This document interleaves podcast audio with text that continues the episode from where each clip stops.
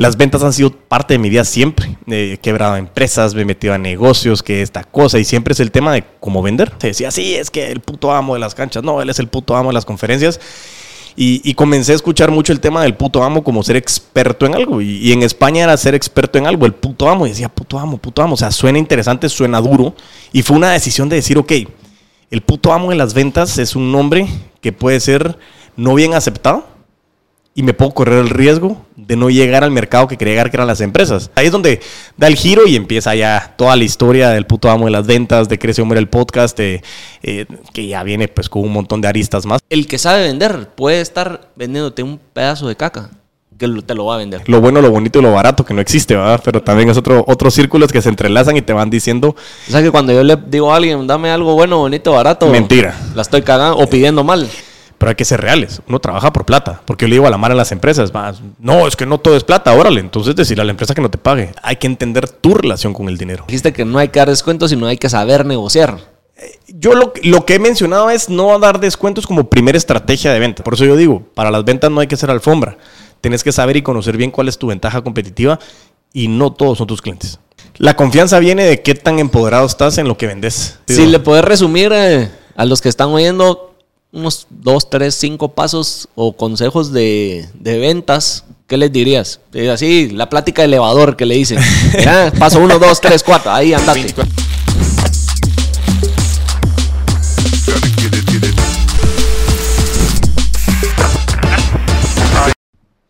Bueno, hablemos pajas, Pedro. Hablemos pajas. Hablemos pues. pajas.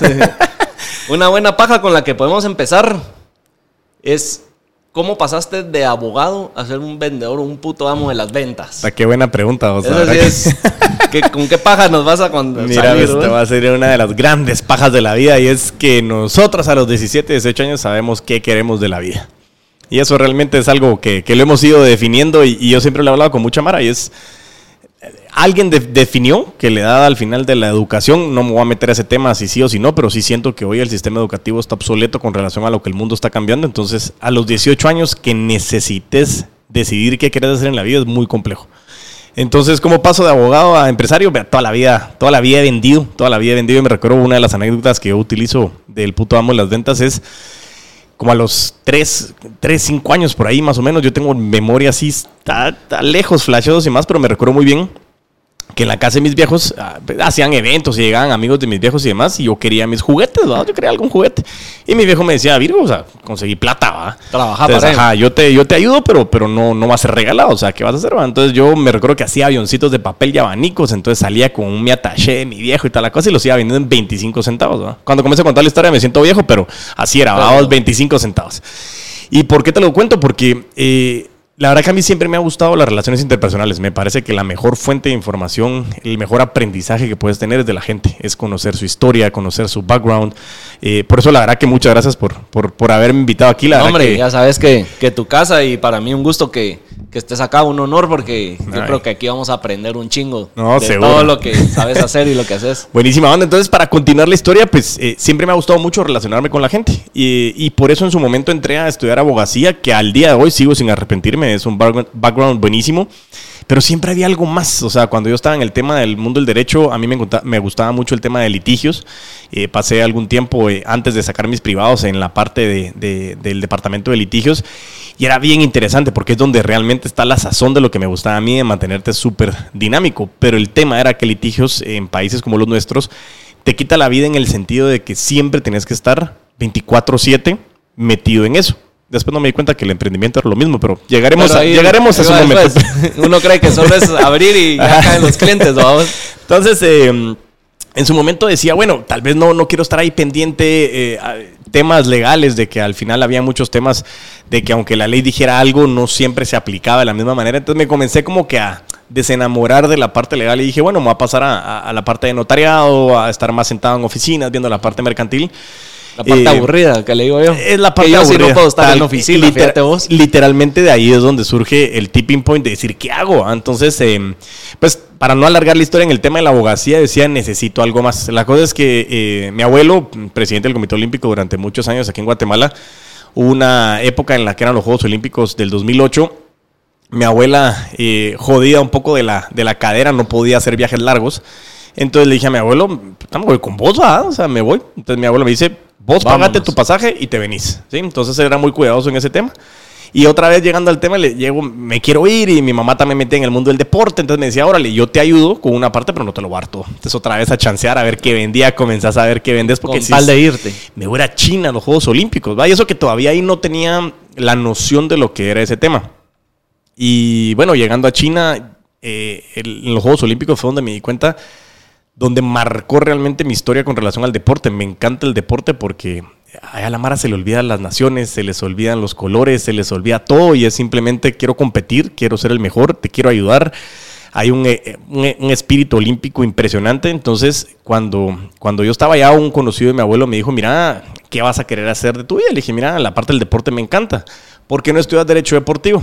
Dije, bueno, ya venía con la parte aburrida del derecho, tal vez eso se pone más interesante, entonces aprovecho eh, y aparece una maestría en Derecho Deportivo, Sports Law, como era conocido, eh, de- del Instituto Superior de Derecho de Economía de España.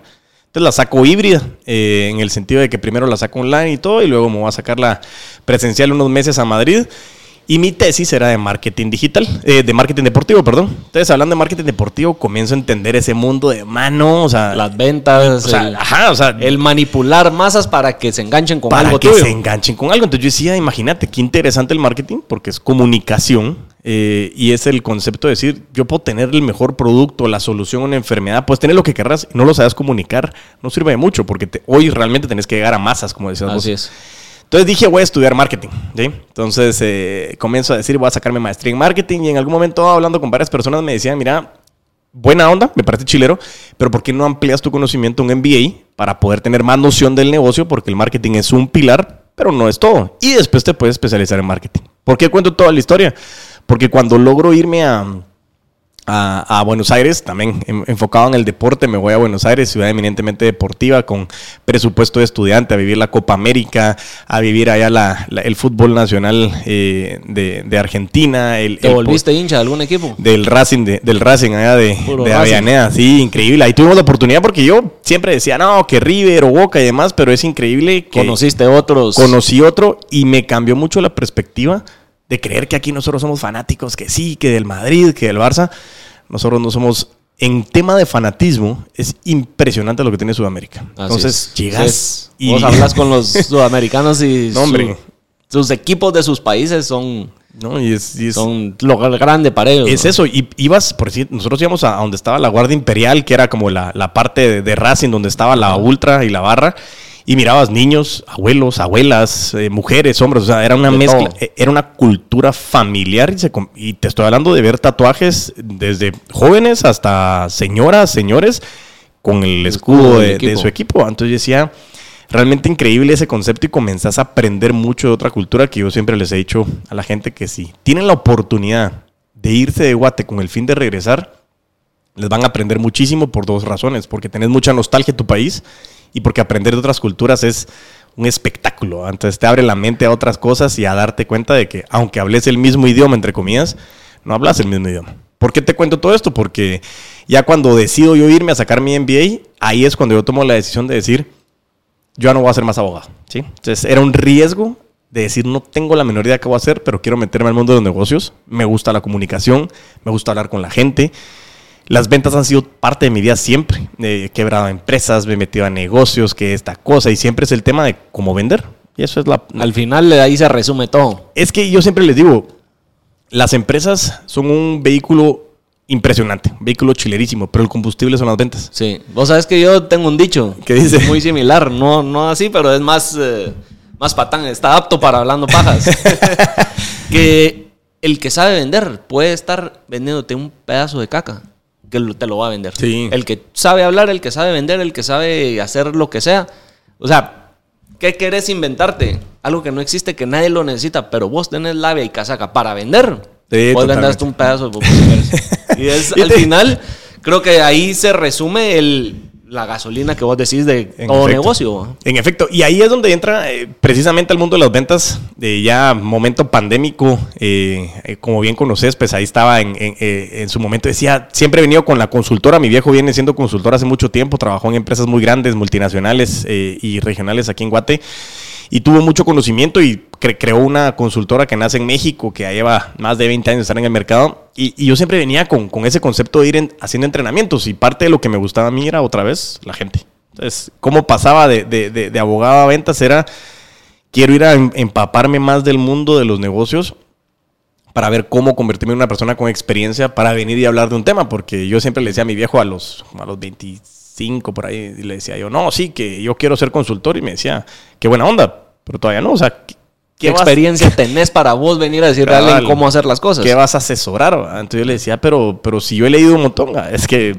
la calle es otra, sí, anda, andar, reventarte la jeta, y eso es, eso es lo chilero de, de la experiencia, y por eso hoy también tengo mucho, mucha certeza de que puede ser que alguien hoy no tenga el conocimiento, pero la actitud cambia muchísimo. Entonces ahí es donde da el giro y empieza ya toda la historia del puto amo de las ventas, de Crece Hombre el podcast, eh, que ya viene pues con un montón de aristas más, pero ahí fue como la, decisión de decir, quiero meterme Dejo una cosa que es leyes para irme a los negocios, a las ventas y todo eso. Así es, tal cual.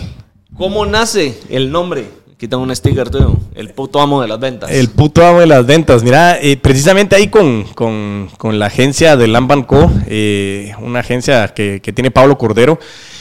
Eh, estábamos hablando en la pandemia también, ¿no? entonces comenzamos a ver, le dije, mira, quiero sacar mi podcast, ¿sí? Entonces quiero sacar mi podcast, inspiración de, de Para los que no conocen, tenés un podcast que se llama Crece, crece, o muere, crece o muere, crece o muere, así se llama, crece o muere. Y viene la inspiración de Gerardo Rodríguez de México, el cabrón de las ventas. Eh, y, yo les comencé a escuchar, eh, comencé a escuchar muchos podcasts, eh, eh, Cállate Vende, comencé a escuchar mucho a Diego Barrazas con Dementes Podcast, comencé a escuchar mucho también eh, podcast de, de Business Wars, de negocios, un montón de cosas porque me di cuenta que era un formato donde aprendías mucho y no eran solo libros, sino te hablaba mucho contexto y mucho del día a día. Entonces había personas que te decían, mira, ayer me pasó esto. Entonces ya no era solo un libro que salió hace un año, sino es ayer, me pasó esto. Entonces me encantaba ese tema de decir, no tenés Es más del momento. Es más del momento. Entonces eh, la mezcla otra cosa que si puedo agregar, no sé si a vos te pasa lo mismo, pero a mí lo que me gusta de este formato y, que tengo la dicha de poder sentarme con, con todos los invitados que he tenido, es que no son sus palabras que ves en una entrevista en radio, en tele, que el tiempo está limitado y cómo se pueden expresar. Perfecto. Aquí hay episodios que son de 50 minutos, otros de casi dos horas, y es lo que el invitado decida. Entonces tenés eh, tiempo ilimitado para, para conocer el tema, para conocer a la persona, para que se abra como quiera hacer. Entonces, no sé, eso me gusta, porque sé que la manera que se está expresando es la como es él y no como a veces los otros medios te limitan a qué puedes decir y qué no. Y eso es chilero porque, porque tenés un el podcast al final, si lo llevas de la manera como lo estás hablando aquí en Hablando Pajas, eh, como lo hago en Crece o Muere, es, es, una conversación. O sea, es literalmente como que tuvieras tu chela y estás hablando y mira, ¿y qué onda vos? ¿De dónde nació el putamo las ventas? Y es lo mismo solo que tenés contenido chilero que podés llevar a la gente y decir, ala, yo siempre, o sea, estudié arquitectura, pero ahora quiero hacer algo más, pero no, qué mula, pues, ¿cómo va a cambiar? O mira, soy médico, pero quiero hacer algo más. Bueno, a mí me pasó, yo estudié arquitectura y mira en las que ando, pero con una agencia de producción de audiovisual y mercadeo y todo, entonces... Entonces, no estudié eso, pero la calle me puso acá. Si las ganas de lo que a mí me, me gustaba, me apasionaba, que es más o menos lo que te pasó. Y es lo que. Y eso sí creo que es un aprendizaje chilero, Momo, porque la Mara, como te decía, estudiar. Yo soy full en el tema de que tengamos que consumir contenido, estudiar, aprender. Pero hay que tener mucho cuidado con, con el tema. Yo tenía un entrenamiento con, con, Chucho Ramírez, o Chucho, no me recuerdo la pega, creo que estoy mezclando yo el de FIFA ahí, pero había un, catedrático de Colombia que le decían el Chucho, y él eh, venía con la Universidad de los Andes y me preguntaba, cuando empezaba los cursos, él decía, mire, ¿cuál es tu deformación académica? Y yo decía, ¿cómo así? va? Y, y después explicaba, y es cierto, cuando vos te metes a tu mundo, a vos te deforma tu criterio y te dice, ok, tenés que pensar como arquitecto. Y ahí te vas, y es como arquitecto, como abogado, como médico.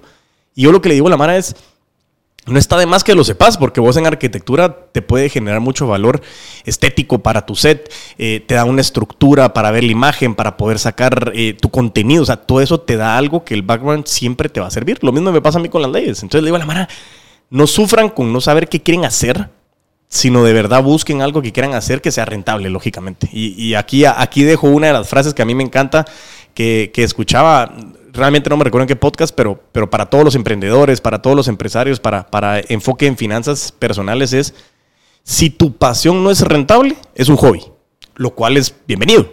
Pero tenés que saber de que es hobby, porque yo le preguntaba a emprendedores así como, mira, ay, ¿cómo va tu negocio? Vos, ya, ya estamos casi cerca del break-even. Ay, ¿cuánto llevas? 14 años. Y le digo, hay que tener un poco más de, de astucia en el mundo hoy de, de saber que si mi pasión no es rentable es un hobby, lo estás haciendo por amor al arte.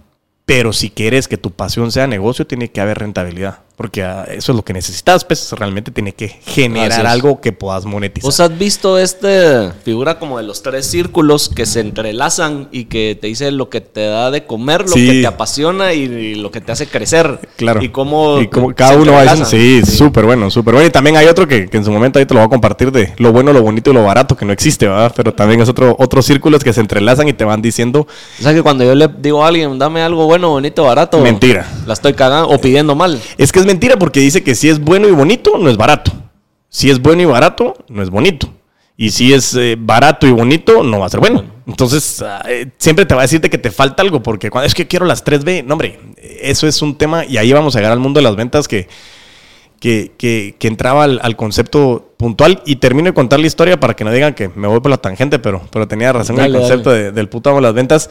Otra vez regreso al mundo del deporte, ¿por qué me hacía tanto sentido el deporte? Eh, y porque no quería venir y decir, hey, soy el mejor de las ventas. Que no es cierto, o sea, simplemente me gustan mucho las ventas y, y- y me considero una persona, según la definición de Tim Ferriss, de experto en ventas, que es aquel que sabe un poquito más que el promedio. Y, y me parece lógico, si todas las semanas tengo que sacar un episodio en ventas, sé un poquito más que el promedio. Que soy el que más sabe, no, por supuesto. El que más quiere aprender, posiblemente sí. Eso sí, o sea, eso sí. La mi gana hambre- está. Mi hambre de seguir aprendiendo está en todos lados. Entonces, yo decía, ¿cómo saco un nombre?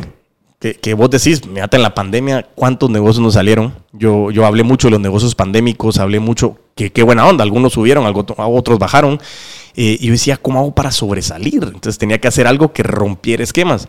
Y hablando del mundo del deporte, eh, un poquito antes de la, de la pandemia, si mal no recuerdo, por ahí un par de años o un año antes, estaba este concepto de Mourinho y de Guardiola cuando se estaban peleando en las salas de prensa. Y decía, sí, es que el puto amo de las canchas. No, él es el puto amo de las conferencias.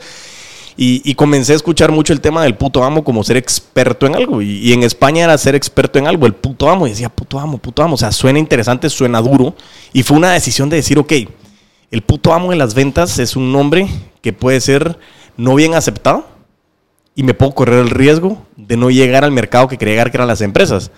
Pero también dije, si yo soy una persona que quiere venir a romper esquemas y a cambiar el concepto de las ventas como un nicho desatendido de profesionales que Desde el nombre tiene que ir. desde el nombre tiene que ir. Entonces dije, deporte, soy disruptivo y, y yo sí creo que en Guate y en Centroamérica y en Latinoamérica, me atrevo a decir, es, es fácil sobresalir, pero no significa que no haya trabajo, pero tenés que arriesgarte. Y eso es lo que yo siempre le digo a la Mara. ¿Estás dispuesto, o qué diferencia hay, mejor dicho, entre jugar a ganar y, y jugar a no perder? Y eso lo dice mi viejo. Y, y la diferencia es el riesgo, ¿vos? porque vos puedes jugar a no perder y estás viendo que en, ahí se en lo safe. en lo safe, cabal, mi zona de confort, pero, pero jugar a ganar significa que tengo que arriesgarme y ese era un riesgo. Y me recuerdo muy bien, Mara de empresas grandes que me decía, Diego, no, no te van a contratar. Le decía, tal vez no sos mi target, o sea, déjame ver qué pasa. ¿Por el nombre o por la experiencia? Por el nombre, por el nombre, porque decían, mira, es que, o sea, y yo le dije, no te preocupes, o sea, siempre está Fan Consulting, que es la empresa que está atrás, entonces eh, era un juego de ajedrez. Es decir, ah, ¿me querés a mí? Va, ni tío, sabes que bajemos el puto amo en las ventas y poco a poco lo voy metiendo,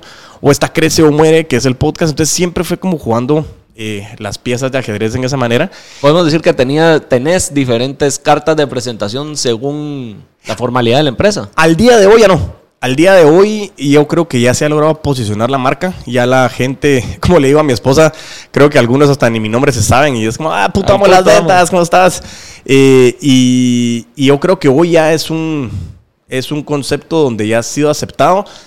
Tal vez posiblemente sistema financiero es un poquito más donde me dicen, mira, sí sé que sos, pero no lo pongamos en la presentación. O sea, porque todavía hay cierta estructura ahí de, de, de- de- de cultura, pero, pero te diría yo que, que sí son diferentes presentaciones porque al final tienes que ser estratégico. No quiero venir a decir, ah, es que yo soy así, me contratas o no. No, hombre, las ventas tampoco son así. No, pues tenés que saber qué está buscando el cliente y adaptarte, ir a endulzarle los oídos. Exactamente, entonces ahí fue pues donde, donde surgió el nombre del puto amo de las ventas y, y- y lo quería hacer porque al final puto amo de las ventas hablaba de, de- de yo como persona, de mi isotipo, de, de posicionarme como Diego Enríquez Beltranera, el puto amo de las ventas. Y Crece o Muere venía haciendo el podcast en el cual yo venía a decirle mucha, desde el mundo financiero, si vos ganas lo mismo durante tres años, eh, aunque no estés perdiendo plata, estás perdiendo plata porque hay muchos factores. dejando de estás hacer. dejando de hacer y hay muchos factores como la inflación que estás perdiendo. O sea, tu plata no vale lo mismo.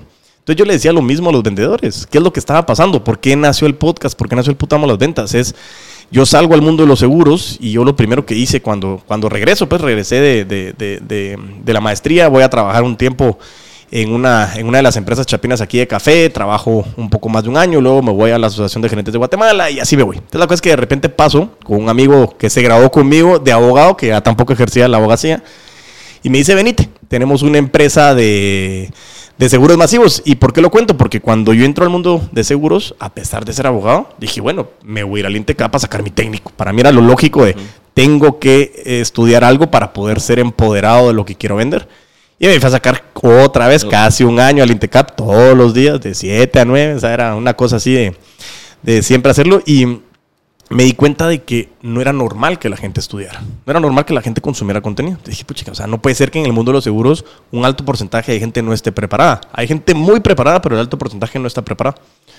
Y, y después me di cuenta que no solo era en seguros, era en general. La Mara sale a vender porque, ¿qué es lo primero que pensás cuando, ah, ventas? ¿Qué es lo que la Mara piensa? Dinero. ¿Sabes? Ventas, dinero. Ah, mira, Nito Pisto o a vender. Entonces es lo primero, pero no nos preparamos.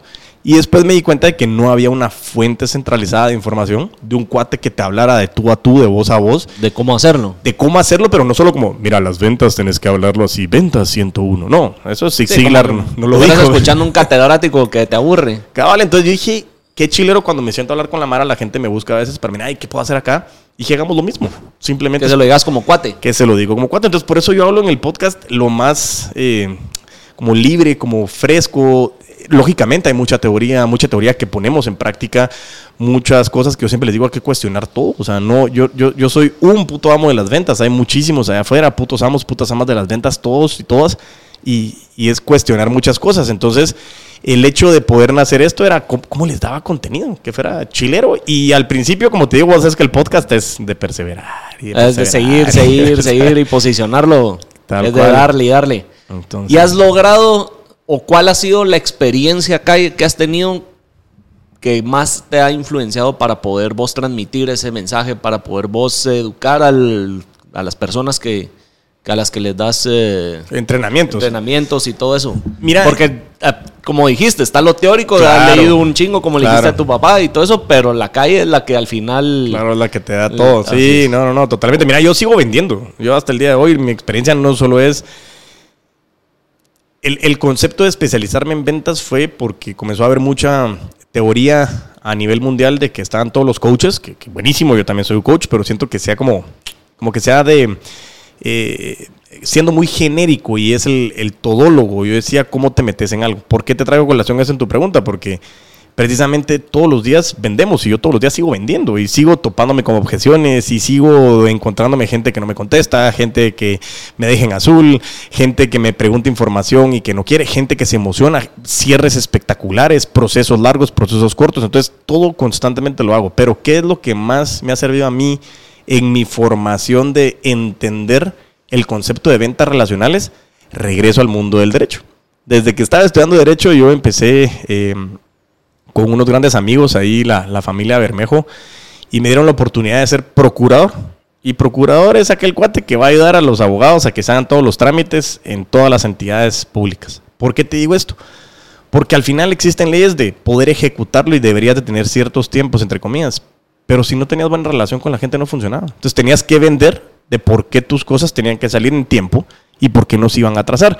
Y no me voy a meter aquí que sí, sí, que no, que el sistema no me importa. Solamente lo que quería era el yo estar en la calle, el irme todos los días en bus, en transporte público, me iba aquí el Reforma Montúfar, me iba a la municipalidad, me iba al registro mercantil, me iba al registro de la propiedad, me iba a finanzas, me iba a tribunales.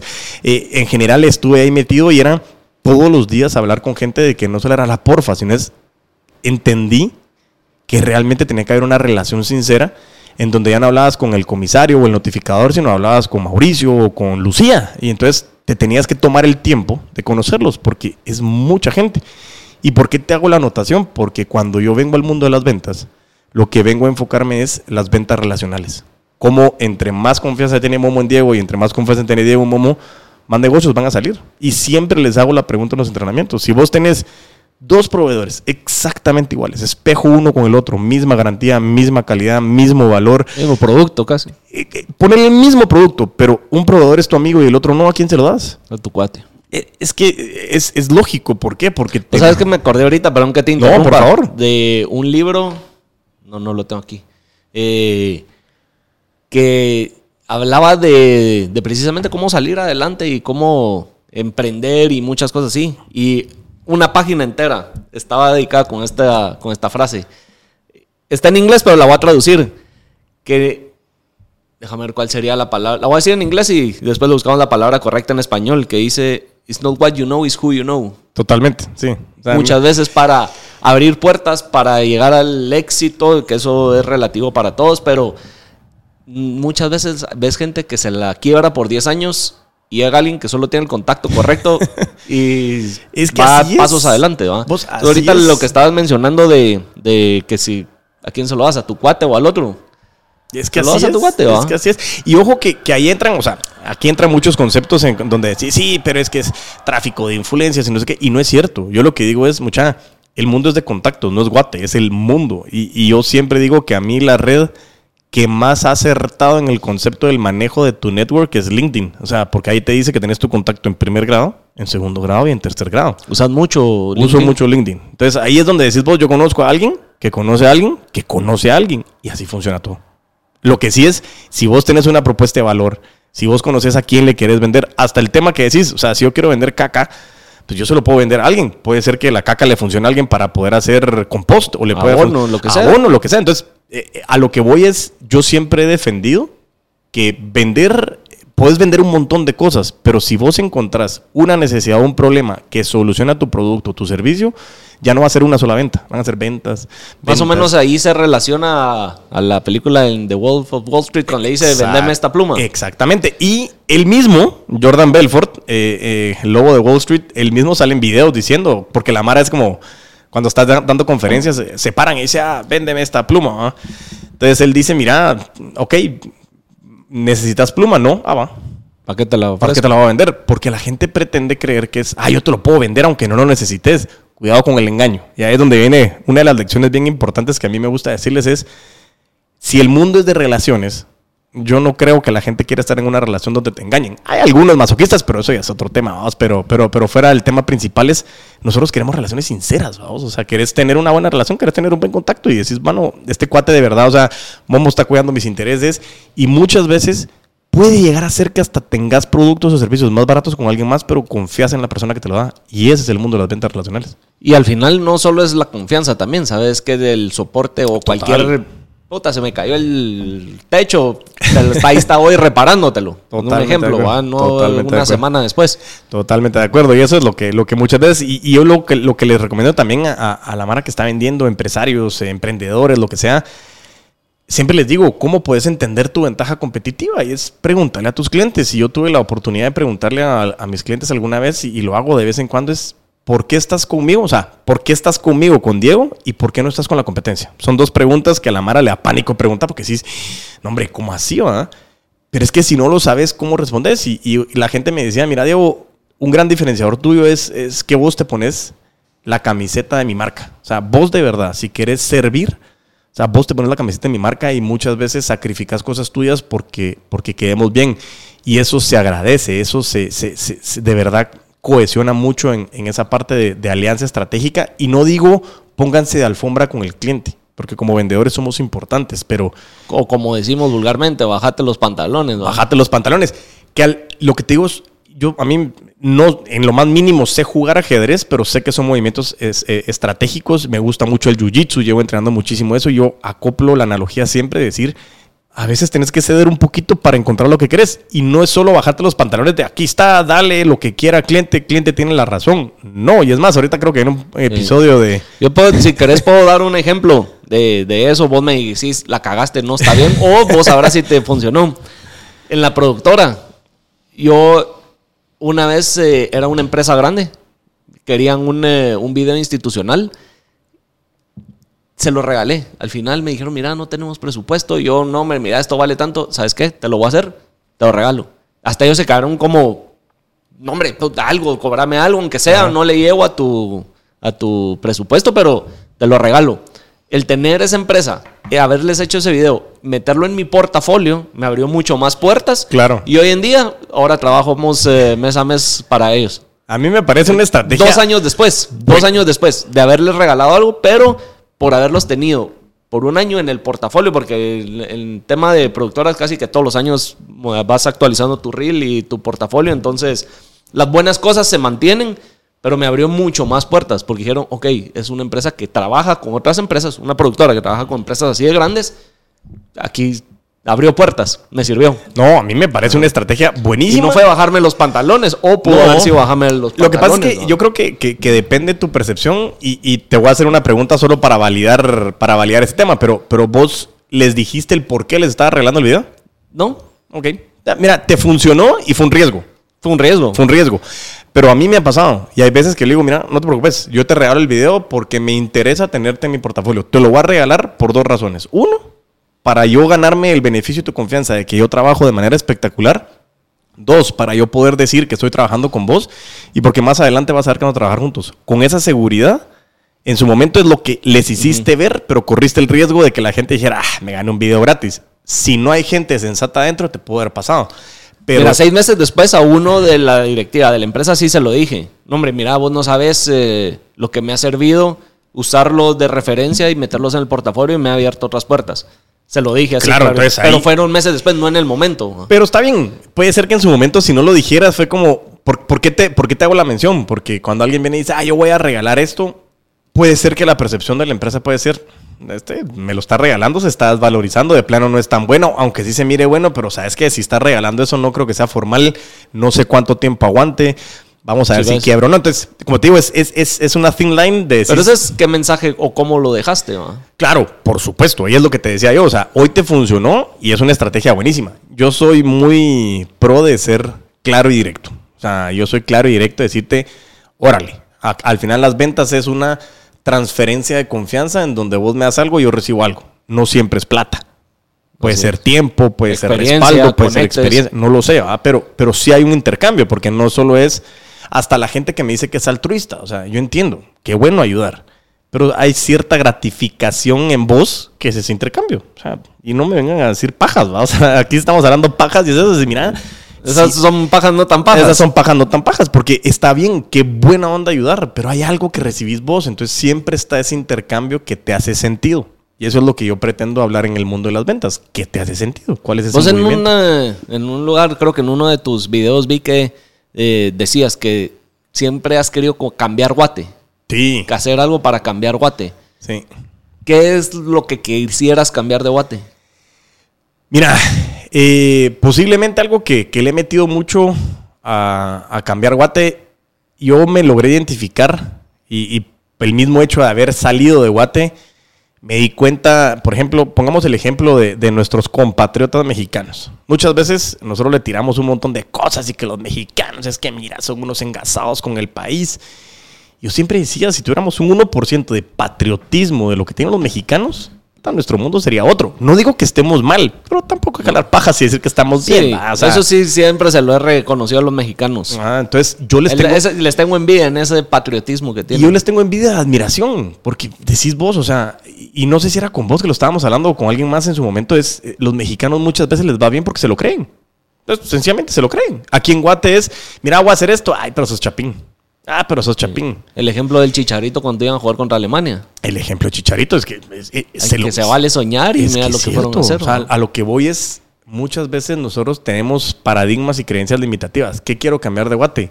A mí me encantaría que la Mara se diera cuenta de que somos bien cabrones, que tenemos mucha sazón, que tenemos nuestra propia esencia. Nosotros queremos ser o queremos ser mezcla entre gringos, sudamericanos, mexicanos. No, hombre, somos chapines.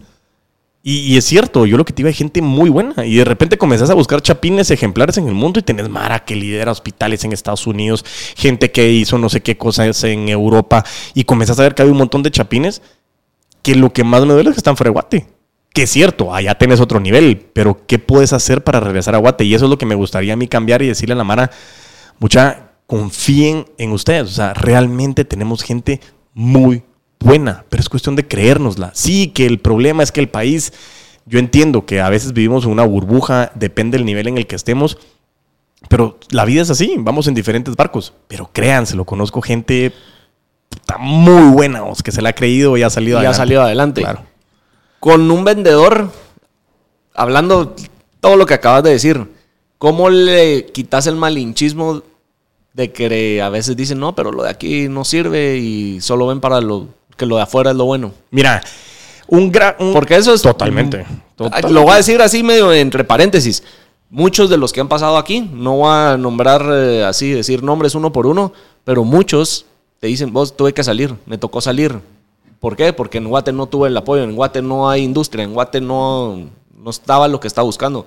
Es una cubeta de cangrejos. Tristemente, muchos han hecho ese comentario fuera de cámaras, pero es la realidad y creo que en algún momento hasta vos lo has pensado, yo lo he pensado, Sí. lo he dicho y cómo le cambias esa mentalidad al vendedor. Lo que pasa es que ahí creo que hay dos cosas. Uno, hablar de la realidad guatemalteca, que, que, pues es, es una realidad. O sea, yo también te lo puedo decir de que no siempre tenés eh, la misma calidad de hospitales que pudieras tener en, en un país como Estados Unidos. Y no te digo comparémonos o no, pero es que si vos lo comparás en tema de calidad es lógico. Entonces, si querés ir creciendo, hay industrias que no encontrás aquí, o, hasta el mismo Arjona, si lo quieres ver así. O sea, era porque no tenía apoyo, pero fue a México y, y se le pegó tanto a la cultura de creérselo que dije, puta, crezco. Yo- y eso, yo, lo, yo no digo que el solo hecho de tener creencia te hace mejor y vas a encontrar tu industria. Posiblemente tengas que salir. En muchas situaciones tenés que salir, pero regresa a Guate. O sea, regresa a Guate porque lo que te pasó a vos no teniendo la industria le puede pasar a un montón de gente abajo. Entonces vení y comenzá a formarlo. Y es lo que en su momento le pasaba a Kevin González con Molbu, no sé si lo conoces. De los De los audífonos. Yo, lo- yo lo- tuve la oportunidad de entrevistarlo porque su historia me pareció apasionante y era cómo venderle la idea a su gente de comenzar a decir, yo voy a comenzar a producir una marca chapina de, de- De audífonos. de- de audífonos y, y de electrónicos, porque aquel hace empezó con tablets realmente, pero hoy tiene smartwatch, audífonos, eh, lo que sea, pero no es, no es tema de darle eh, publicidad o no, sino es, aquel dijo, no tengo la industria en Guate, y comenzó a ver de afuera cómo hacerlo y ha ido creciendo en una cultura donde es puramente chapín. Y él vino y dijo, lo chapín se puede hacer bien. Tenés a, a- Guillermo eh, Se- Sequeira, que ahorita lo acaban de entrevistar, eh, Sequeira, perdón, que estoy pensando en Jiu-Jitsu, eh, Sequeira, que, que, mm, lo acabo de entrevistar también en el podcast, que él fue uno de los fundadores de la aplicación Vic que Diego Barrazas promueve en su podcast, que es una competencia de Audible de Amazon y es un chapín que está con una mexicana que tuvo que irse a México para poder alcanzar hoy, poder conseguir una inversión de Y Combinator, una de las aceleradoras más grandes a nivel mundial, y que hoy está haciendo, o sea, ha tenido tanto levantamiento de capital y me dice, yo logré hacer esto porque tenía papás que me decían, vos podés. O sea, o sea, lo que sí es que querer es poder, siempre le pregunto a la Mara, pero entre querer y poder hay sangre, sudor y lágrimas. El problema es que son dos cosas. No nos la creemos y queremos que todo es como, ah, ya saqué mis redes, me dieron like, soy millonario. No, hombre, o No, sea, no es así. O sea, es que acabo de ver. Hay un caminito puta, se más. prendió la luz esta. Un eh, video. Déjame ver aquí. Creo que estaba en Instagram o en. eh, bueno, de, de Gary Vee. Donde en un video resumía lo que. Lo que acabas de decir. Te lo voy a poner. Déjame ver. Aquí lo vamos a, a montar sobre la. Ahí está. Donde todos los obstáculos para llegar al, al éxito. Y es que vos, y así es, y, y, y- y es, es gracioso, eh, o sea, y uno, y uno se ríe, pero, pero precisamente eso es lo que pasa. Y es lo que yo, yo escucho mucho de Grant Cardone y, y es otra cosa que le digo a la Mara. La perseverancia es la cualidad de los genios. Eso es algo que dice Grant Cardone y, y lo que vos sabes también con Hablando Pajas. eh, la trayectoria que llevas no es fácil. O sea, vos te tenés que preparar y, y- y lo que dice la gente es que nada, veo el video, mucha vean el video, la verdad que está chilero, vean esto, todos los episodios, eh, hay, hay un montón de gente que viene a hablar cosas bien chileras y la verdad que es un espacio nave, pero yo lo que le reconozco a Momo no solo es a él, sino es a su equipo, hay gente atrás, cámaras, preparación, esfuerzo, para que todo salga chilero, hay un montón de gente atrás, o sea, no solo es... Yo le- aquí Ajá. pues. Y no solo es que le di clic y que chilero, pero para que tu video, para que tu episodio, para que las cosas salgan bien, hay un montón de esfuerzo atrás. Hay un montón de cosas que tienes que hacer. Lo que pasa es que la gente le da hueva a hacerlo. Sí. Entonces- ¿Y sabes qué pasa? También tienen lo que acabas de decir. Abro mi Instagram y boom, ya millonario. Boom, ya están todos los clientes. No es así. Vos, a mí, crecer, posicionarlo, ha sido frustrante. Hay veces que digo, ah, ya me harté, quiero tirar la toalla. Pero ahí cuando haces ese extra, es cuando empieza otra vez como la bolita Ajá. de nieve a seguir creciendo porque das ese, ese extra, pero sí, no es, no es solo así. A mí me, me gusta esto, me apasiona, me encanta conocer gente.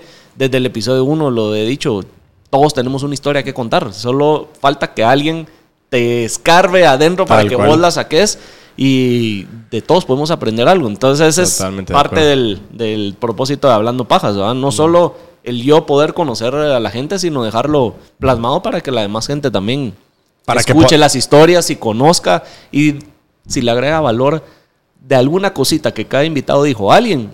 Es que ahí, se está está. pagando. Dejarlo monetario, lo económico, que a huevos, a huevos No, es la gasolina, supuesto, pero totalmente de acuerdo. eh, creo que el sentimiento de cuando decís vos, qué buen episodio, vos, qué de a huevo que dijo aquel, va, no sabía tal cosa, es más gratificante que, que un dólar ¿va? que te pueda dejar. Y eso, y eso te iba a decir, o sea, a mí en, en el podcast también com- eh, comparto con vos de que de repente llega y decís, ah, tengo que volver a grabar y ese tema de la preproducción, la producción, la postproducción, o sea, conlleva tiempo, ¿ah?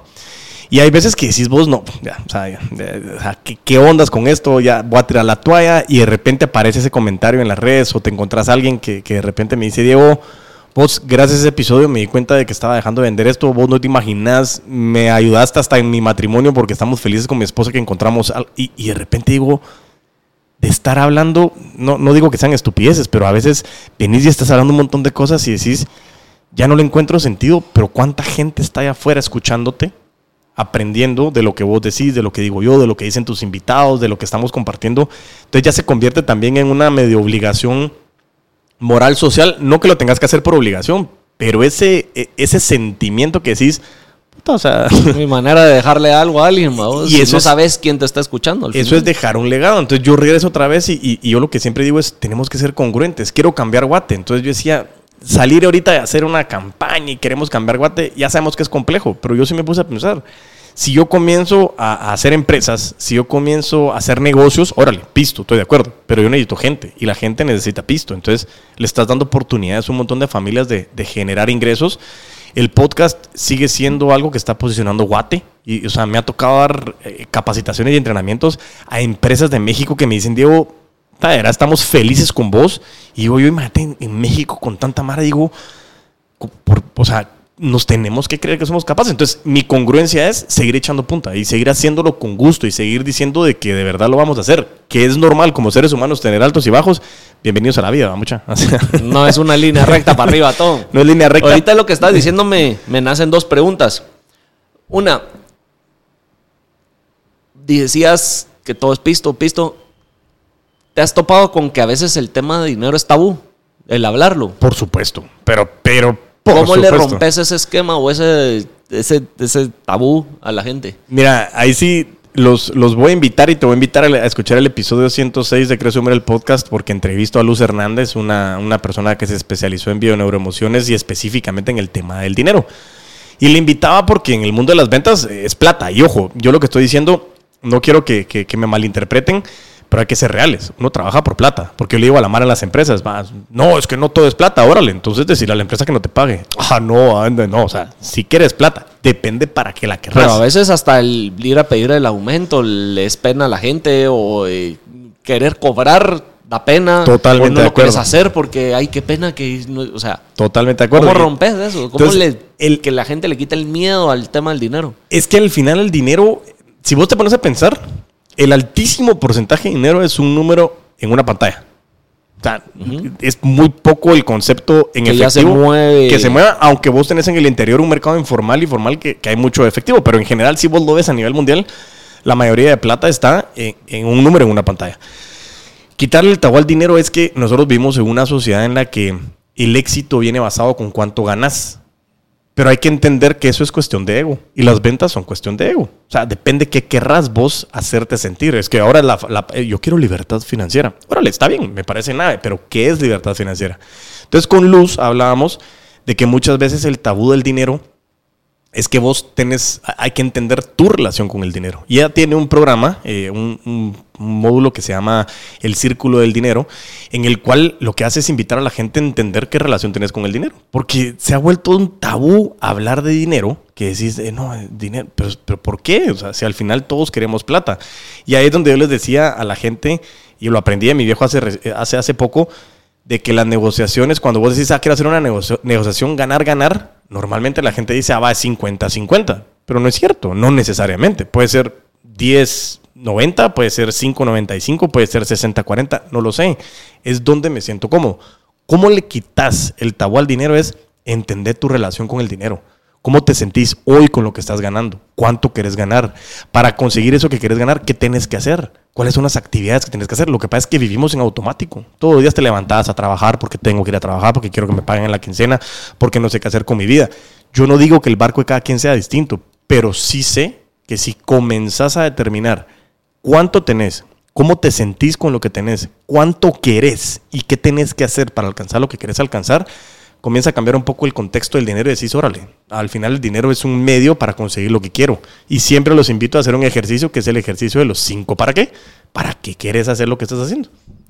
Vos también dijiste que dijiste el dinero es un medio, que no es un fin. ¿Por qué no pudiera ser un fin y solo un medio? Excelente pregunta. Y sí puede ser un fin cuando alguien viene y dice, buenísimo, yo quiero generar plata para poder decir cuánta plata tengo. Para poder decir que ahí tengo plata. Y ese es un fin. Pero al final, ¿qué haces con el dinero? Ahí sí que depende de cada quien qué querés hacer con el dinero. Claro, pero. Me preguntas a mí. O sea, aparte de vivir, vamos, porque hay que comer. Claro. Eh, como vos este fin de semana acá le escuché este dicho. Si no hay, si no tengo dinero, se me corta la caca. Puta, ¿cómo así? Porque no como, no como, no como. me cagaba de la risa. Tiene lógica. que se me corta la caca. tiene lógica, tiene lógica. Pero o sea, yo sí creo que el propósito o el fin de poder tener dinero es la libertad que te da. Totalmente de acuerdo. Libertad, en todo sentido. Dejar la financiera. Eh, sos más libre. Puedes vivir cuando te hace falta, estás más estresado, estás más, eh, puta, ¿qué hago? Deudas, pago, ¿cómo salgo a fin de mes? Cuando te puedes despreocupar de eso porque sabes que tenés ese colchón, claro, vivís más tranquilo mes a mes hasta la felicidad del humor te creo que te cambia. Por, qué? Porque tenés una mochila más vacía y no andas cargando una mochila llena de preocupaciones.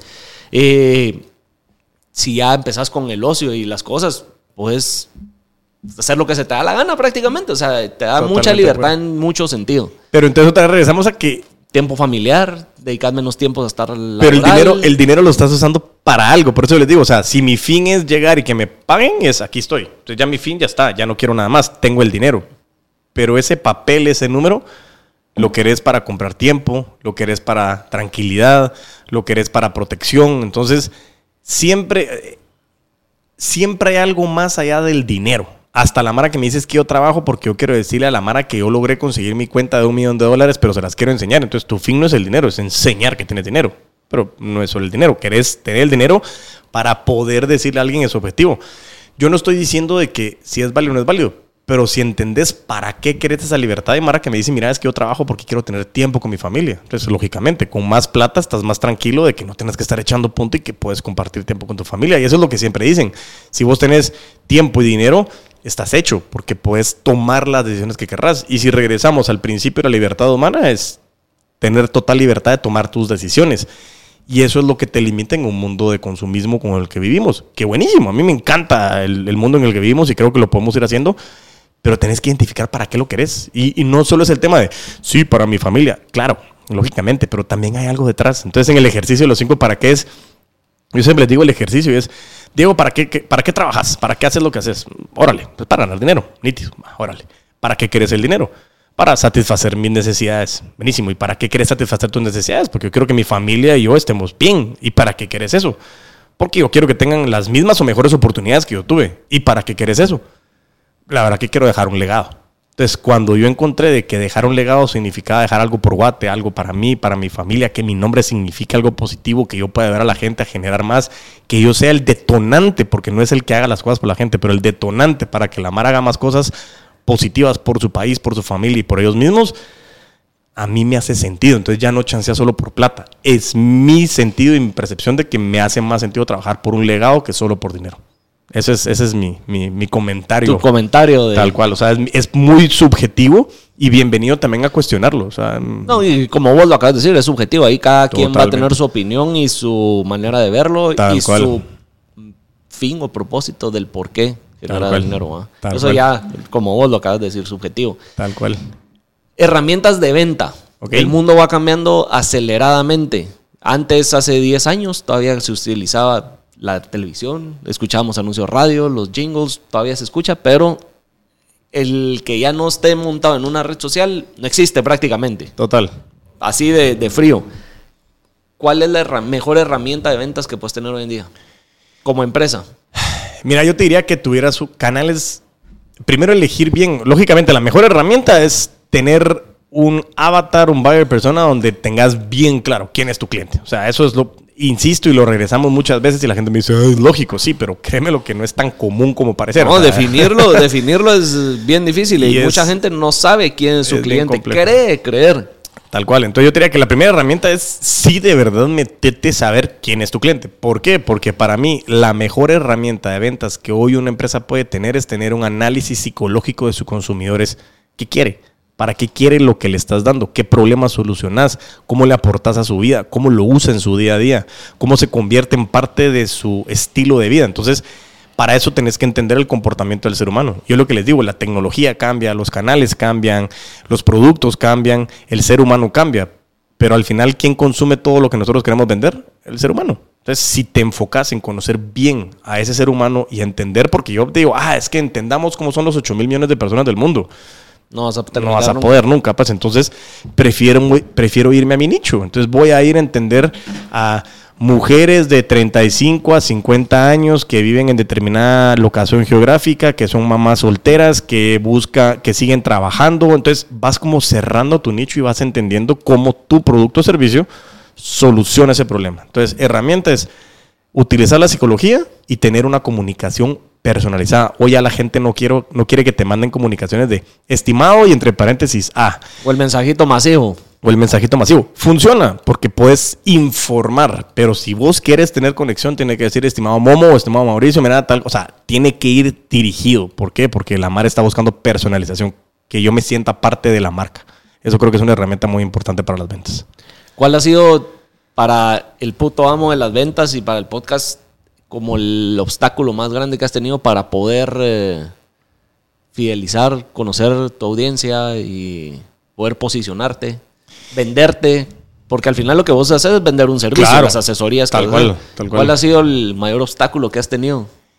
Mira, el mayor obstáculo que he tenido posiblemente es eh, el ego. Creo que es, es- eh, vivimos en un país en el que todavía no estamos con el hecho de, de decir, mira, sí sabes más que yo, ayúdame, o yo también sé igual que vos, pero necesito comunicarlo. Entonces creo que uno de los mayores retos es lo que mirábamos en el video de Gary Vee, ¿verdad? que vos mirabas hasta atrás que decía un cuate que decía, you suck. Entonces, eh, el hecho de ser público y quitarte la privacidad, hay un montón de gente que habla que, que, que, que, que no cree o, o decir, bueno, ¿quién es este? Y me pasaba muchas veces que a veces al principio yo hablaba con un cliente y era como que me trataba, pero así, mira, grave, porque aquí la mara es como, ¿y este De quién me-?" menos. Ajá. Y ahí abro un paréntesis. En el mundo de las ventas, eh, todo es ego, todo es emocional. Todos tomamos decisiones emocionales. Y muchas veces los vendedores me dicen, ah, es que ese, ese, ese, ese cliente me hizo sentir así. Y no es cierto, nadie te hace sentir. Vos permitís sentirte de esa manera. Por eso yo digo, para las ventas no hay que ser alfombra. Tenés que saber y conocer bien cuál es tu ventaja competitiva y no todos son tus clientes. Eso tenés que saberlo. No vas a satisfacer a todos, a todos así como te digo otra vez en el mundo, a toda what. Es mentira. Tenés un nicho, tenés que entender quién te busca. Cerrando paréntesis, ese obstáculo ha sido como, como el hecho de, que la gente pretende sentirse muy importante porque usa determinada ropa, sentirse muy importante porque tiene la agenda llena, sentirse muy importante por donde camina, por qué carro lleva. Y está bien, me parece genial, qué nave que lo puedan hacer. Pero el tener o no tener no te hace más o menos. Es muy subjetivo para vos. Entonces, el mayor obstáculo para mí es como ese sentimiento que existe en Guatemala, eh, que esa es la palabra como, como los eh, gringos utilizan, que es el snob, ¿vaos? que es, que es como, es que yo me las llevo de no sé qué. Es- es- Ese para mí ha sido uno de los grandes retos que también una de mis ventajas competitivas ha sido el poderme sentar y cuestionarte.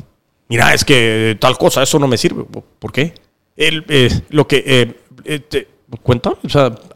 Y, y otra cosa... Decirlo, ¿eh? Decirlo, y, y- y creo yo que algo que me ha servido mucho a mí, que lo aprendí también de metodologías, de, que yo sigo estudiando ventas en paleta, estudio a Sandler, estudio, hay otro podcast que se llama Máquina de Ventas, hay otro podcast que se llama Calle y Vende, hay uno que se llama Se Traduce en Ventas, entonces hay un montón de cosas de un montón de lugares que sigo absorbiendo.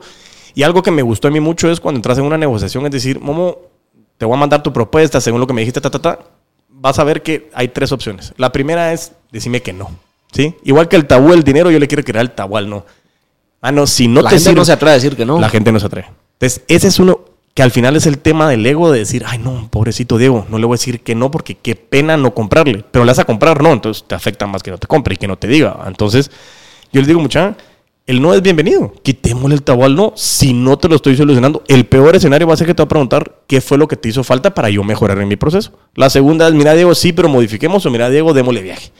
Pero siempre les hago énfasis a el no es bienvenido. Y la gente aquí pasa o que no le gusta decir que no y te da largas o te deja de responder. Porque les da pena decir que no. Y como les digo yo en los entrenamientos, mucha pena es robar, regresar, sin, cachen, regresar sin nada y que te cachen. Es que es, es que es el tema. O sea, es robar, que te cachen y regresar sin nada. Eso es lo peor que te puede pasar. De ahí no hay pena. Pero ¿por qué? O sea, si, si yo te quiero vender algo y yo sé que te puedo agregar valor, yo te lo voy a ofrecer. Pero otro gran problema, obstáculo que ha pasado en la industria es que la gente quiere quedarse sentada. La gente quiere quedarse sentada esperando que los busquen porque tengo redes sociales y entonces yo como tengo marketing digital, yo no salgo a buscar gente, sino me quedo aquí sentado. Entonces se convierten en toma pedidos y es riesgoso. Pero Sí. ese, ha sido posiblemente el obstáculo más grande, es el ego y el que la gente no le, en Guate no le gusta decir que no, no sabe decir que no y eso te alarga mucho los procesos y obstáculos de que estás atrás de la gente creyendo que todavía hay un interés cuando al final ya en su cabeza tomaron la decisión que no. Y solo te están dando larga. A ver largas. en qué momento vos entendés que ya te rebotaron, a vos como, Claro. como el como cuando andas detrás de la chava. Li- vos, es que literalmente, literalmente es lo mismo en el mundo de las ventas, vos. Literalmente es cómo logro convencerte de lo que yo te puedo ofrecer te agrega valor. Y como te digo, el hecho de que me digas que no te voy a preguntar por qué no, porque puede ser que si yo sabía que eras mi prospecto calificado, Si les- nos atrevemos a decirle a la chava que nos gusta, pero ¿por qué no me hace caso? ¿Por qué no me Ajá. compra? ¿Por qué no? ¿Por qué Mire, yo no? Usted es feo. Ah, Está entendiendo es que no es mi target. pues. Es, que al, al- al final ser feo no es subjetivo. Siempre hay un roto Sí. para un descosido. Entonces, si o coche le llegas usado, como es. coche le llegas usado. Entonces decís vos así como, mano, ¿qué voy a hacer? Mejor voy ahí. O sea, depende de lo que querrás hacer. Pero yo creo que eso sí es una recomendación que sí le dejo a- a- aquí a toda la audiencia.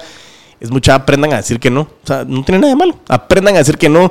Mucha mara que, tiene, que los invitan a 14 planes y le dicen que sí a todos y le quedan mal a 14. Aprendan a decir que no. Mano, es que me quiero quedar en mi casa echando la hueva. ¿Qué tiene de malo? Nada. Quiero estar con Pero- mi familia. No, pero es- entre eh, el FOMO, ah, también. Entre el FOMO, claro. Pero, eso- pero al final lo que te digo es, estoy de acuerdo, pero entonces si quieres ir, anda. Pero, pero si no quieres ir, decir que no, porque es como cuando, mira, voy a ir a un lugar, eh, va, va, yo te aviso. O es, mira, venite, ¿y quiénes están? A ver, si no quieres ir, decir que no. O sea, lo que voy es lo mismo en el mundo de las ventas. Entonces creo que si aprendemos a decir que no, se va a facilitar mucho el intercambio de confianza en los procesos de venta y compra. El ser más honesto te da más tranquilidad, Claro. más confianza con el que vas a lidiar y no, ah, este siempre me da la paja, me deja, me da larga y Cabal. me dice sí, me responde dos meses después y se hace la vez. Y en, el mundo las, y en el mundo de las ventas, si te pones a pensar, es, es mejor que si yo vengo y te ofrezco algo y me decís que no rápido, yo puedo invertir mi tiempo en otro cliente. Pero si estoy atrás tuyo, a sabiendas de que me vas a decir que no, estoy perdiendo más plata porque te estoy invirtiendo más tiempo. Entonces, si no te. si- aprendan a decir que no, aprendan a cobrar, aprendan a quitarle el tabú de que yo estoy intercambiando algo con vos. Puta, si yo te di algo, vos dámelo de regreso. Y si no Y te sirve, que te vaya bien, punto. Pero es como. eh, si te digo que no te vas a ofender, quitémosle el tabú al no. ah, o sea, Así es. ¿Qué vamos a hacer, man? En tu Instagram tenés que has capacitado más de 10 mil gentes. Sí. ¿Empezaste con las capacitaciones al mismo tiempo que el podcast en pandemia? No, no, no. ¿O desde antes? No, desde antes. Fíjate que yo sí, como te decía, la empresa, la empresa Afan Consulting ya viene hace más de 20 años. Mi viejo ha tenido la experiencia de acompañar a un montón de gente. Antes de empezar el podcast y el puto amo de las ventas, ya veníamos entrenando a muchas empresas en trabajo en equipo, en sentido de urgencia, en comunicación, en liderazgo, motivación, delegación, comunicación generacional. Entonces hay un montón de cosas empresariales que veníamos desarrollando hace mucho tiempo. Eh, eh, y la verdad que ha venido caminando súper interesante. Y lo bonito es que eh, hemos tenido, o sea, digo, he tenido la oportunidad de dar eh, algunas conferencias al interior del país donde de repente tenés dos mil personas sentadas y es como, pero, pero es interesante y a eso, a eso vengo yo. O sea, lo bonito es que siempre ha venido caminando hace un buen tiempo esa oportunidad y eso me da un buen background de decir, me, me gustan los retos y hemos logrado acompañar a un montón de gente. Eso es lo chilero. Eso ha sido, ¿qué es lo más inesperado o lo que más te ha sorprendido de andar dando capacitaciones?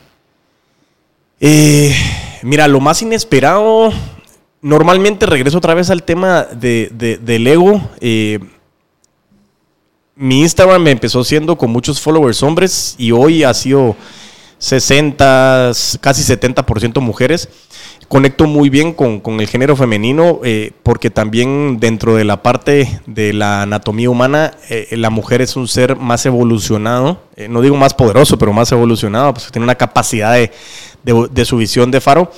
¿Qué es lo que más me sorprende cuando tenés grupos? Imagínate, me ha tocado entrenar ingenieros agrónomos, ingenieros civiles, donde es un grupo solo de hombres y viene un cuate que es más pequeño que ellos a capacitarlos. Entonces llegás y es aquel, aquella resistencia que decís vos, aquí no lo logras. Yo lo que digo es, a mí me contratan, siempre voy a dar mi 100%. O sea, vas a ver que voy a dar mi 100%. Mira, ahorita paréntesis, perdón que te interrumpa, que ahorita que dijiste ingeniero agrónomo, ¿cómo vos también adaptás tu capacitación? Si querés me lo respondes después, pero antes de que se me olvide la pregunta. Tu capacitación a, ok, este es un ingeniero agrónomo, la industria no tiene nada que ver con la de bebidas, no tiene nada que ver con eh, un arquitecto o una inmobiliaria o el que produce eh, alfombras. Todo es diferente y la manera de vender es diferente.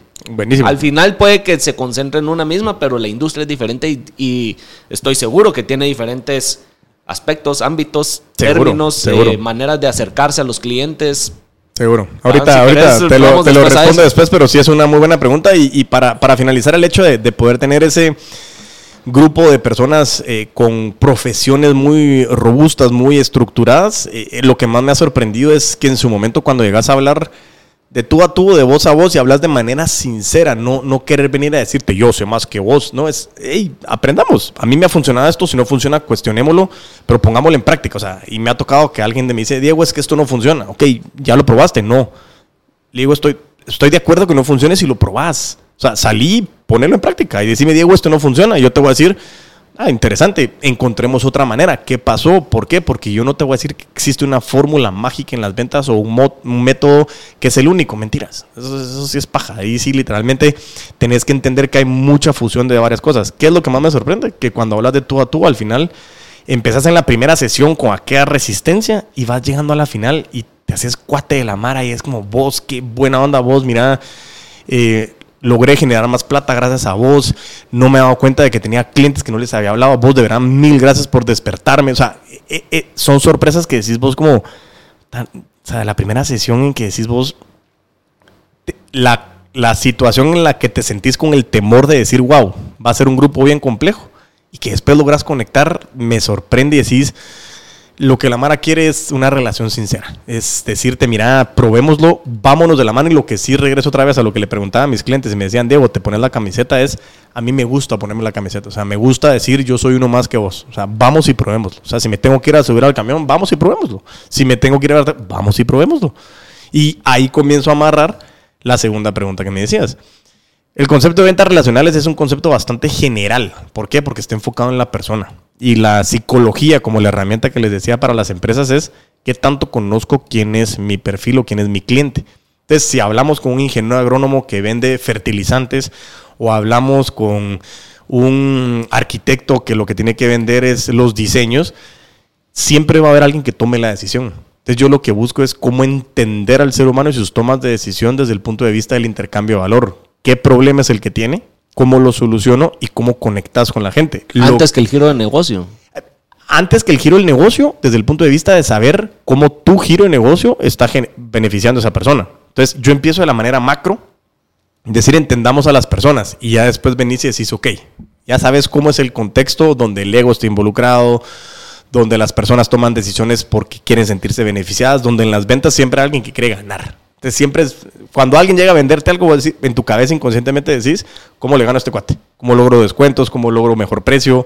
¿Cómo, ¿Cómo hago que se dé cuenta que no quiero nada, pero quiero ganar algo? Entonces, lo que sí me gusta a mí es que en el contexto de la estructura del proceso general, me gusta investigar mucho de la empresa. Me gusta entender ese giro de negocio. Me gusta decir, ok, no te puedo decir que es lo mismo de hacer una red social para una microfinanciera que está en el interior del país y que tal vez la red social más utilizada va a ser Facebook, a decirte, mira, es que metámonos a hacer, no sé, Instagram. TikTok, sí, Instagram no es así. Y, TikTok no lo sé porque ha crecido mucho en el Internet, pero por ejemplo... Pero tu audiencia no está ahí, pero tu audiencia no está ejemplo, Exactamente, entonces o, a lo que voy es, sí me meto un poquito más a que no solo es...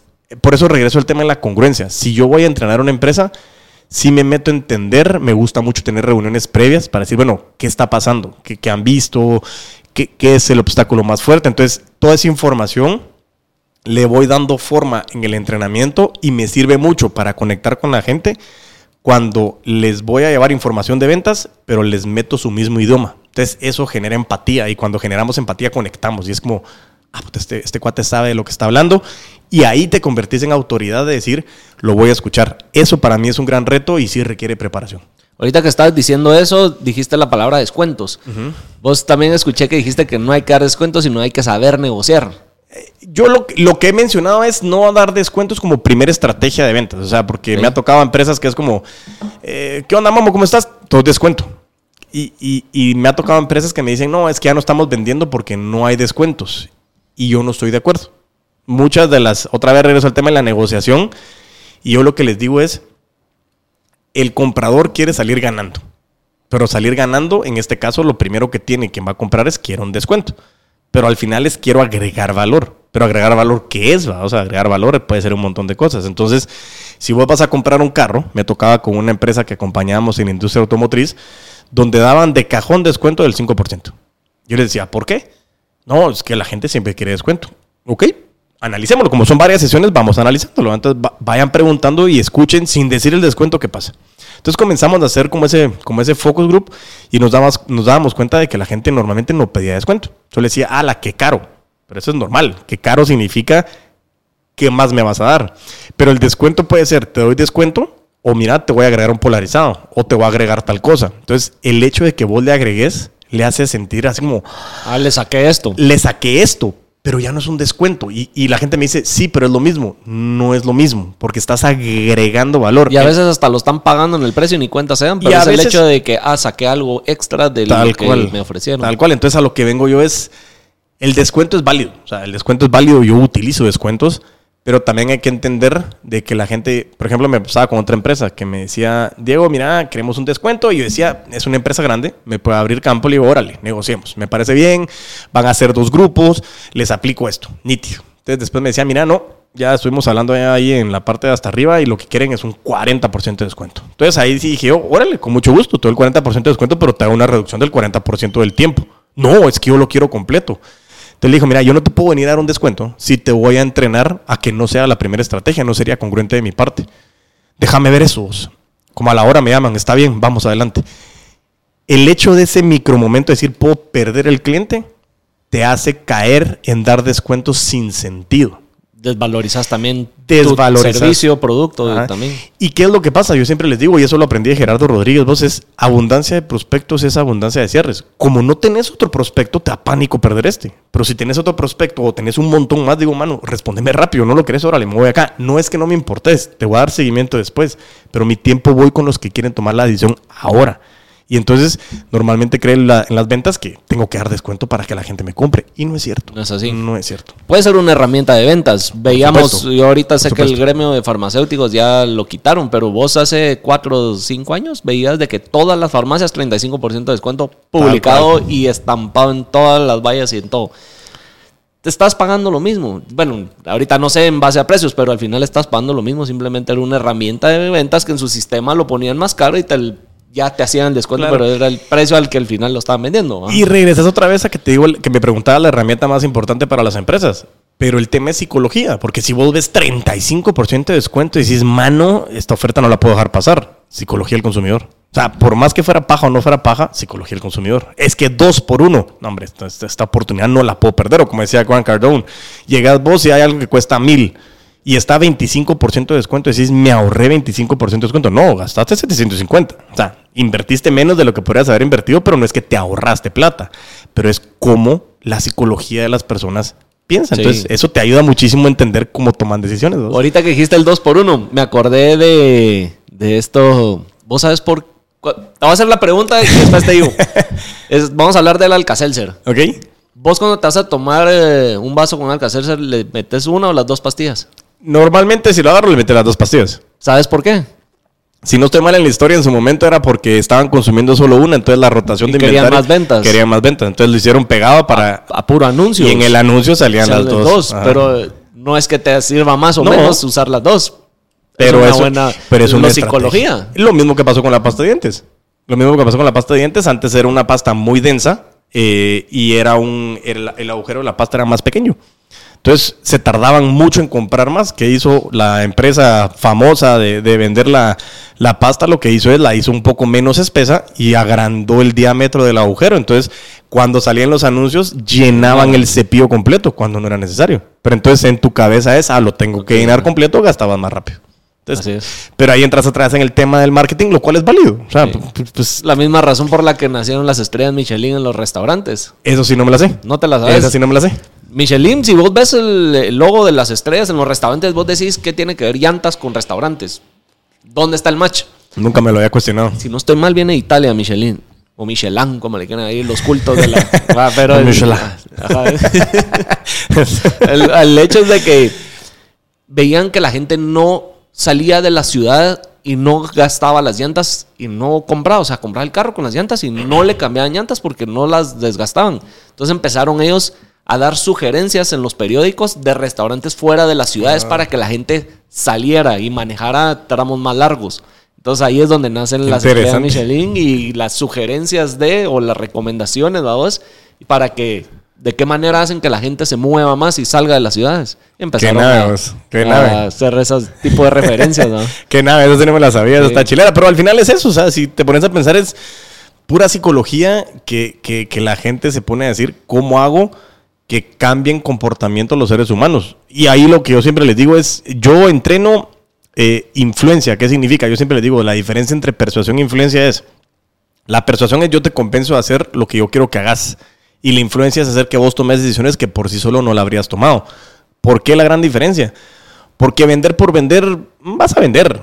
Pero a lo que voy hoy es que las estrellas Michelin, si lo querés ver de esa manera, era para el consumo de neumáticos pero también le agregaba valor a la gente porque iba a conocer otros restaurantes, impactaba a otros restaurantes que no tenían tantas veces. Entonces, tiene como impactos positivos donde justificas racionalmente el hecho de que se consuma más tu producto. Pero si lo haces de una manera sincera, las cosas salen mejor. Y eso es lo que yo siempre insto a que lo hagamos y que confiemos más en lo que hacemos. Yo creo que eso es clave, la confianza. Porque el que no confía en lo que hace, no sale de la zona de confort. Le tiene miedo hasta acercarse a hablarle a otra persona.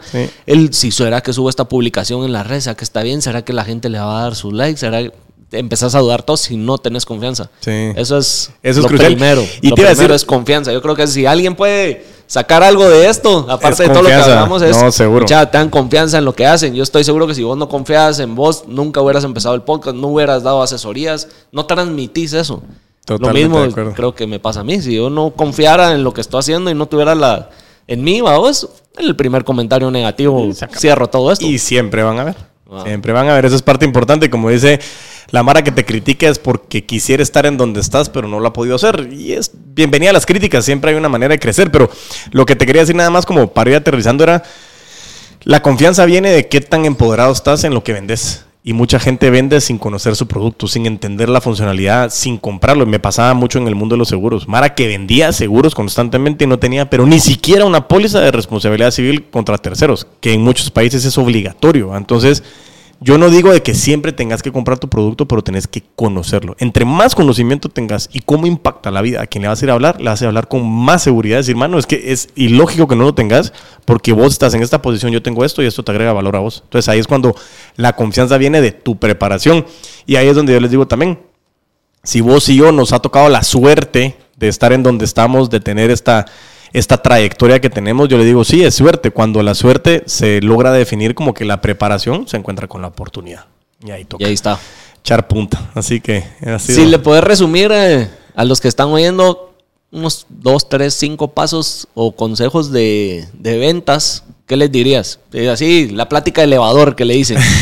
paso uno, dos, tres, cuatro, ahí andate. Nítido, mira, lo, lo, primero es eh, recomendaciones. Punto número uno es conocer a quién le estás vendiendo. O sea, no te enamores solo de tu producto, de decir, ah, voy a mandar a traer un montón de cosas y las voy a ver a quién se las vendo. No, conozcan a quién se lo van a vender. Entonces, mi primera recomendación es busquen problemas. ¿Cómo así, Diego? Sí, anda a ver qué problemas hay y cómo lo puedes solucionar. Entonces, si vos encontrás cómo solucionar ese problema, tenés un mercado. Ahí puedes encontrar. Entonces, punto número uno. Punto número dos es prepárense. O sea, si la suerte es cuando la preparación se encuentra con la oportunidad, créanme que las oportunidades están. Es cuestión de quién las agarra. Y muchas veces no solo es que las agarre yo, las agarró el más pilas o el que más plata tiene, sino, sino es cuestión de estar en el momento preciso y muchas veces creamos ese momento. Punto número tres, si los seres humanos son los que toman decisiones, yo siempre les digo, los acá en mi Instagram, es dos maneras en que puedes incrementar tus ventas de manera inmediata. Es punto número uno, tener más conversaciones con Mara. Y punto número dos, repetí el punto número uno. A la Mara no le gusta hablar. A la Mara no le gusta así como, ah, la voy a hablar, qué hueva. Porque qué hueva, me pasa a mí también. Pero entre más gente conozcas, si regresamos al tema de los conectes, de que no es lo que sabes, sino a quien conoces. Ya viste, ya la, ya la tradujimos. eh, entonces, tienes que conocer Mara. Y, lógicamente la gente es, no, qué pena. No, aquí ya les dije, pena robar, regresar sin nada y que te cachen. O sea, esa es realmente pena. Entonces, punto número uno, conocer, o sea, encontrar problemas y poder satisfacerlos. Punto número dos es realmente conocer productos. Punto número tres es tener conversaciones. Y punto número cuatro, a mi criterio, de manera muy subjetiva, es siempre buscar solucionar esos problemas de una manera muy sincera. O sea, tener confianza y buscar generar relaciones con tu cliente. Yo te diría que esos cuatro puntos engloban de una manera muy grande todo lo que es el proceso de entender cómo busco clientes, cómo entrevisto a mis clientes, cómo hago cierres de manera agresiva comercialmente, porque sé que les voy a agregar valor y que tengan una, una relación constante postventa. Eso es lo que te podría decir. Ahí está. En resumen. En resumen, eso sería. Nítido. ¿Dónde te encuentran en tus redes? En mi red me van a encontrar en su momento por, por hacerlo de distintas situaciones, pero en TikTok y en Instagram estoy como arroba puto amo de las ventas. Me van a encontrar también en, en LinkedIn, en Facebook y en YouTube como Crece o Muere el Podcast. Eh, y me pueden buscar ahí en, en, en LinkedIn también como Diego Enríquez Beltranena o en Facebook. Ahí me pueden encontrar.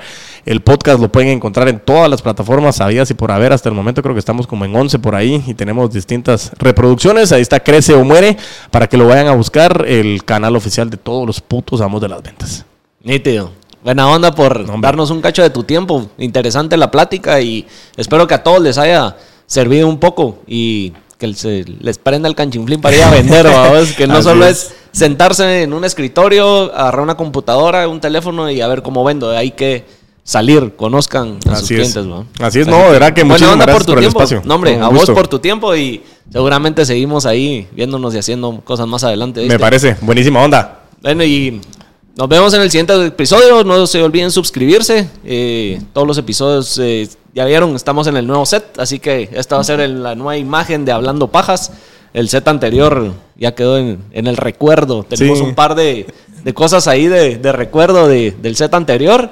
Y ahí estamos. Nos vemos en el siguiente episodio. Y para, para, finalizar ahí, miren, ahí está la futura placa. Es cuestión de ustedes llegar a esos 100 mil, mucha. Esa placa tiene que estar ahí, o sea que es cuestión de todos nosotros darle subscribe. ¿Vos crees, eh, ¿Vos crees en la ley de la atracción? La creo, pero totalmente. Y ahí va a estar. Ahí, va a estar. Ahí va a estar. No, créeme lo que va a estar. Pero ahí algún día. Ahí va a estar. Es que primero lo tienes que visualizar, así que por favor, mucha. Y vos sabés que eso lo hicimos en una chingadera.